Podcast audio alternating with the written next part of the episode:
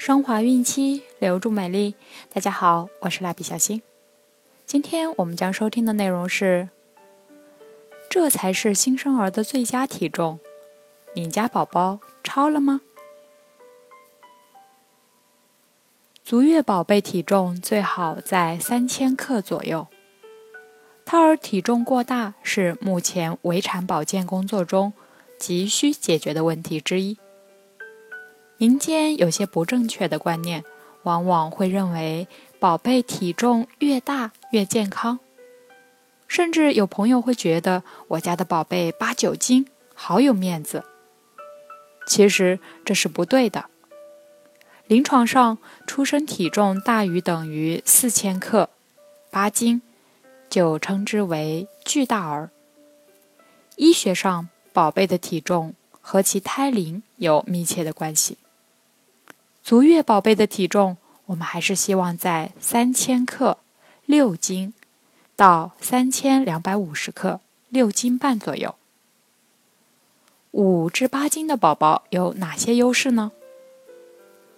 英国医学研究协会理查斯博士领导了一项研究，对三千九百名一九四六年出生的男女进行追踪调查。结果显示，出生体重与智力成正比，也就是说，生下来的时候越重，长大以后越聪明。如果是低体重儿，认知功能则可能受到影响。至于原因，科学家们还不是很清楚。目前认为，可能是大宝宝的脑容量比较大，或是脑中的连接比较多。不过，体重也不是影响人智力的唯一因素。其他的，比如生活的空间狭小啊，空气污染严重啊，甚至爸爸妈妈经常爆发离婚大战，都会影响宝宝的智力发育。宝贝体重过大，原因诸多。第一是遗传因素，父母都是体格比较大、出生体重比较重的。他们的宝贝出生体重也会有大的趋势。二，疾病因素。如果孕妈咪有糖尿病或妊娠期糖尿病，且血糖控制不好的情况下，腹中的宝贝一直处在高血糖的状态，体重也会异常增加。三，营养因素。孕妈咪过度饮食。过度营养是目前急需重视和干预的问题。胎儿体重大，往往会伴有孕妈咪体重大，两者多并存。宝贝体重过大的风险：孕妈咪难产、手术助产、产后出血、生殖道裂伤等风险会增加。宝贝体重过大，产伤几率增加。任何分娩方式，包括剖宫产时，体重大的宝贝低血糖、红细胞增多症、肥胖以及远期心血管疾病等风险会增加，影响生存质量。低体重儿的标准，相对于高出生体重儿，低出生体重儿也是存在的。医学上将出生体重小于两千五百克的新生儿称为低出生体重儿，小于一千五百克的新生儿称为极低出生体重儿，小于一千克的新生儿称为超低出生体重儿。专家说，低出生体重儿的主要因素有：一、遗传因素。或先天发育异常。二，胎盘功能低下，主要见于孕妈咪有比较严重的合并症或并发症，比如心脏病、高血压疾病、前置胎盘等。三，早产、营养不良、体力活动等。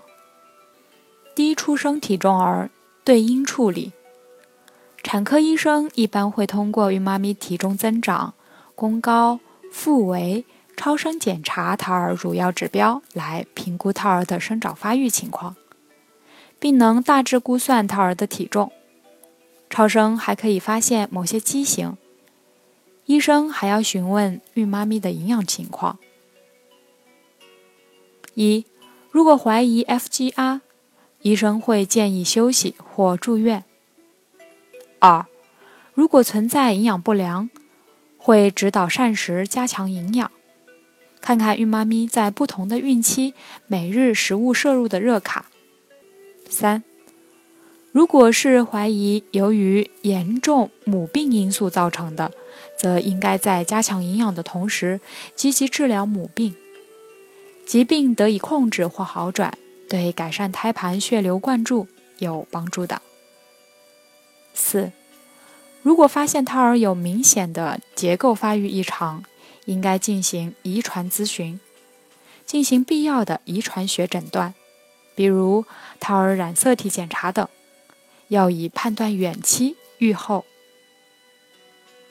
五，如出现先兆早产或发生早产。有条件时要积极治疗，尽量延长胎龄。